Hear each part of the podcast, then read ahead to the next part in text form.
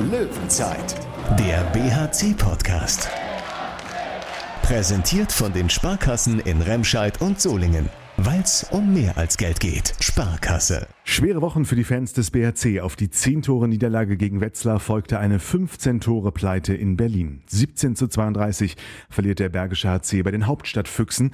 Und wer das eine noch irgendwie erklärbar war, hatte Sebastian Hinze für dieses Spiel gestern auch bei den Kollegen von Sky nachher nur noch ziemlich deutliche Worte übrig. Ich glaube, für die zweite Halbzeit können wir uns nur entschuldigen. Ich in erster Linie, ähm, dass wir es nicht geschafft haben, hier eine Mannschaft, die das umsetzt, was für den BRC steht. Das ist das, was wir aufarbeiten müssen. Es darf nicht passieren. Tja, was ist da passiert? Warum konnte es passieren und wie kriegen die Löwen das wieder weg? Denn am Samstag kommt Flensburg und der Rückrunden-Endspurt bzw. der komplette Dezember hat es noch in sich. Und so wird in dieser Folge, Achtung Spoiler, einmal auch das Wort Abstiegsgefahr Fragezeichen fallen. Also eine schonungslose Analyse und damit willkommen zur Löwenzeit. Ich bin Thorsten Kabitz von Radio SG und aus der Sportredaktion des Solinger Tageblatts ist Thomas Rademacher an Bord. Hallo Thorsten. Tom, man kann in Berlin verlieren, man kann unglücklich, man kann in Würde verlieren. Aber dieses 17 zu 32 gestern, das war schon, wenn man es mal deutlich sagt, eine ziemliche Blamage für den BRC, oder? Tja, was soll man dazu sagen? Ähm, man hat ja irgendwie gedacht, dass man letzten Dienstag dann soweit alles gesehen hat, äh, wenn mal ein Spiel so richtig schief geht für den BRC, wie das dann aussieht. Das 17-27 gegen Wetzlar war ja jetzt auch keine kein optischer Leckerbissen. War aber immer erklärbar durch die ganzen Ausfälle. Ähm, da musste man das halt ein bisschen entschuldigen. Äh, auch, auch völlig zu Recht, hatte keinen Spielmacher am Start und so weiter. Äh, von daher, dass man jetzt in Berlin gewinnt, das war natürlich trotzdem nicht zu erwarten, auch durch die Rückkehr von Fabian Gutbrot und Linus Arneson in den Kader nicht. Aber dass das so eine dramatische Klatsche wird, das äh, ist natürlich dann doch überraschend. 32 zu 17. Ähm, jetzt müsste ich nachgucken, wann der BRC das letzte Mal so hoch verloren hat, auch auswärts. Äh, vielleicht ist es nicht so lange her, wie man jetzt denkt, aber ähm, so gefühlt, äh, glaube ich, war das zu Zeiten, da war Sebastian Hinze schon Trainer, aber das ist schon eine, Weile her, dass so richtig deftige Niederlagen da waren, zum Beispiel mal in, in Flensburg oder in Kiel. Da gab es mal auch so ganz hohe äh, Sachen. Aber das jetzt, ähm, ja, gegen eine Mannschaft, die natürlich gut ist, die Füchse Berlin, ähm, aber das ist dem BRC einfach nicht würdig, äh, so ein Ergebnis mit 15 Toren Unterschied, 17 zu 32, zur Pause schon 8 zu 14. Vor allem, wenn man sieht, wie es auch besser gehen kann, so wie nämlich zu Beginn der ersten Halbzeit. Die ersten Minuten, die ersten, ja, vielleicht war es eine Viertelstunde, war ja wirklich äh, okay. Also es war garantiert keine gute Chancenausbeute, die ganze Zeit nicht. Man hatte wieder ein bisschen Wurfpech mit Pfosten, aber auch einfach viel ähm, ja, viele freie Bälle auch gegen den äh, Torhüter vergeben, Dejan Milosavljev von den Füchsen Berlin der natürlich eine gute Leistung gezeigt hat, gar keine Frage. Freie Bälle weggenommen, hat den BRC auch entnervt, indem er dreimal hintereinander gehalten hat im selben Angriff. Also er hat zweimal ins Aus pariert, BRC blieb jeweils im Ballbesitz, dann kam Arno Gunnarsson von außen zum Abschluss, nicht der allerbeste Winkel, Milosavljev hält wieder, ja, das tut natürlich weh, ganz klar. Vorher hat er schon einen Gegenstoß gehalten von Jeffrey Boomhauer, wo, wo Boomhauer ihm aufs Standbein schießt. Also da kann er, denke ich, gar nicht so viel dafür. Da wirft Boomhauer ihn einfach ab. Das sah nicht gut aus so aus BRC-Sicht, ähm, aber okay, das waren ja alles vernünftige Chancen und man hat ja auch vorher den Ball erobert, wenn es einen Gegenstoß gegeben hat. Nur, wie das dann, ich sag mal so ab Minute 20, 25 äh, allerspätestens war, war es halt einfach nicht äh, schön anzusehen.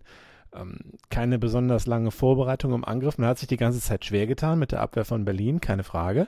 Ähm, aber hatte dann auch überhaupt keine Geduld mehr, hat viel zu schnell abgeschlossen und echt bezeichnend fand ich den Angriff von Alexander Weck, der hat ja noch die meisten Tore erzielt, aber äh, der Angriff vor der Pause, da hat er, äh, meine, er ist noch jung, hat er sich aber nicht gerade mit Ruhm bekleckert, man hat irgendwie so 20 Sekunden auf der Uhr und anstatt dann eine Aktion auf den Punkt zu spielen und den letzten Wurf vor der Halbzeit zu haben, wirft er ungefähr 15 Sekunden vor Schluss äh, in Bedrängnis aus neuneinhalb Meter aufs Tor. Milosavljevic hält und äh, sieben, acht Sekunden später schlägt sich Hans Lindberg auf der anderen Seite für Berlin ein und es steht 14 zu 8. Das ist natürlich so ein richtiger Genickbruch auch, ne? Von dem sich der BRC dann nur leider auch nicht mehr erholt hat, und zwar die komplette zweite Halbzeit nicht mehr. Das war nicht schön und es ging dann auch äh, überhaupt nicht schön weiter. Ähm, David Schmidt hat einen komplett gebrauchten Tag gehabt. Also, ja, wobei man, äh, man Fabian Grupo hat auch nicht viel getroffen. Also, man muss sich jetzt nicht mit großen äh, Einzelkritiken aufhalten. Das wäre auch ungerecht. Alexander Weck hatte hinter auch noch ein paar gute Würfe übrigens, äh, als Milos Saveljev raus war. Nur, ähm, das war äh, gerade in der zweiten Hälfte dann mehr von dem, was man noch am Ende der ersten Hälfte gesehen hat. Einfach so unvorbereitete Abschlüsse, schnelle Abschlüsse, nicht lange gefackelt, einfach irgendwie hoch, Ball aufs Tor. Und das ist natürlich einfache Beute für den Berliner Keeper, der dann hinterher 60, irgendwas Prozent auf dem Konto hatte. Das ist ja eine, das gibt's ja gar nicht. Also so, so eine Torhüterquote. Und das im zweiten Spiel hintereinander. Till Klimke hatte letzte Woche äh, Dienstag auch über 50 Prozent. Und es gab schon ein paar Mal diese Saison, dass der BRC den gegnerischen Torhüter richtig warm schießt. Das waren jetzt nicht immer so schwache Angriffsleistungen, wie das jetzt in Berlin und äh, gegen Wetzlar war. Aber diese beiden Angriffsleistungen waren nun wirklich nicht gut. Und ähm, ja, und dann eben vor allem in Berlin jetzt, äh, obwohl man doch eigentlich einen besseren Kader hat, dass man dann am Ende sich auch noch so ergibt und nicht mehr richtig zurückläuft, keinen kein Rückzug mehr hat, die Abwehr ist gar nicht mehr da ähm, dann schießt Berlin den BRC dann so völlig aus der Halle. Also ja, das war schon, war schon ein trauriger Auftritt. Ja, da muss man auch wirklich nichts dran schönreden. Rudelfunk. So gar nicht dir widersprechen würde, aber da gibt es in der Tat nichts schön zu reden und dementsprechend können wir uns vorstellen, wie es im Kopf von Trainer Sebastian Hinze aussah. Im Interview bei den Kollegen von Sky wirkte er schon ziemlich mitgenommen, trotzdem gefasst, aber man merkte schon, wie es ratterte.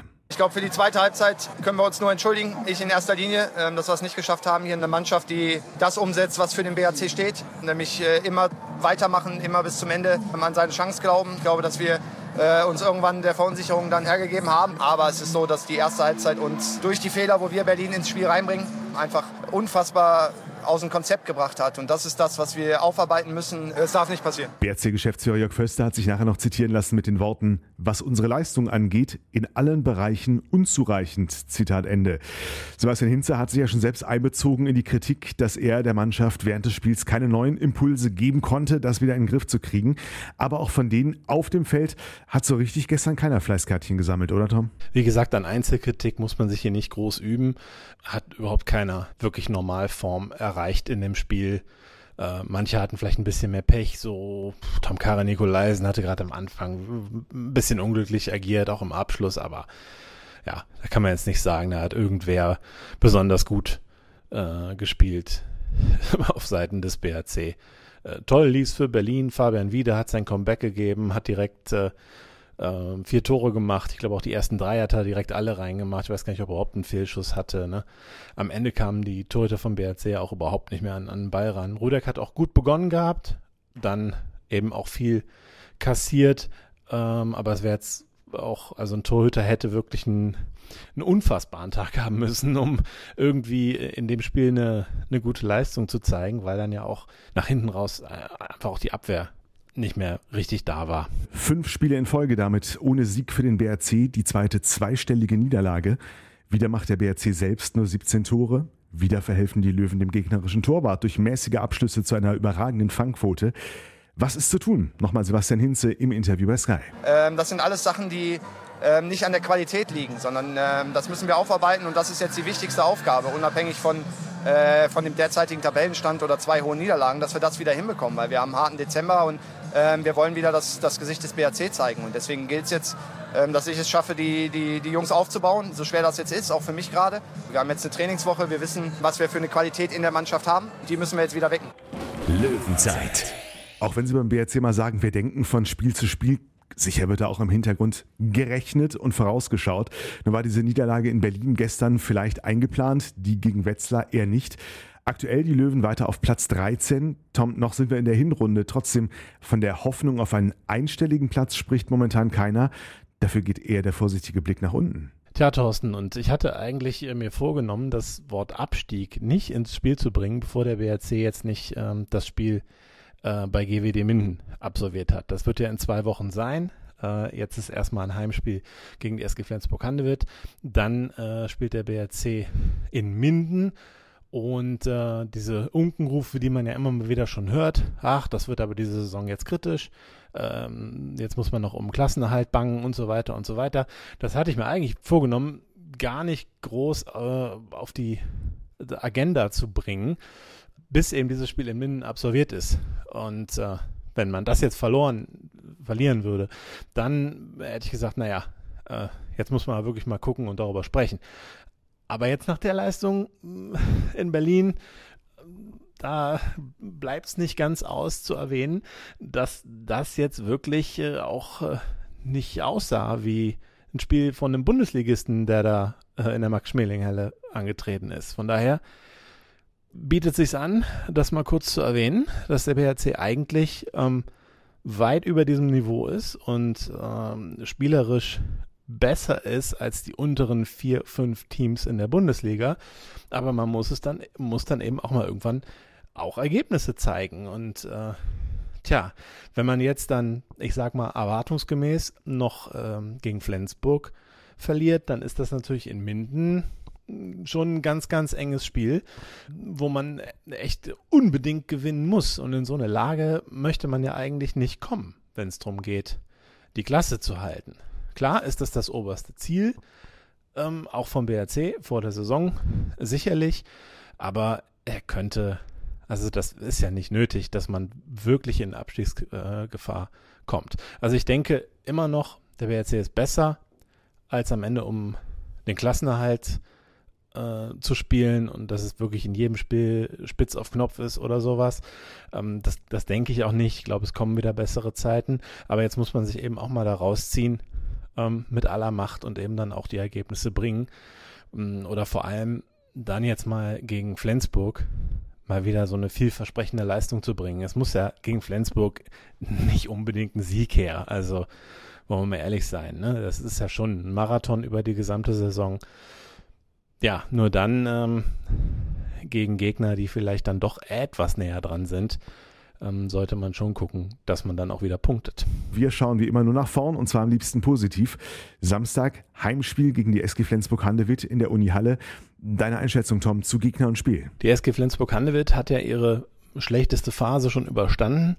Ähm, die sind wieder sehr, sehr gut im Spiel. Die hatten ein paar ähm, Partien ähm, so kurz nach Beginn der Saison, wo sie dann auch nicht ihre absolut besten Leistungen gezeigt haben. Jetzt sind sie aber wieder da und haben in den letzten fünf Spielen äh, keine Niederlage kassiert, noch ein Unentschieden. Ja, bei Frisch auf Göpping, da war noch so ein bisschen Sand im Getriebe, auch beim Sieg 30-29 gegen Stuttgart. Sicherlich noch nicht alles rund, aber haben die Füchse Berlin geschlagen, 28-23, Rhein-Neckar-Löwen 31-26 und jetzt am Sonntag die äh, HSG Wetzlar 27-25. Ja, daher würde ich schon sagen, äh, die sind zurück.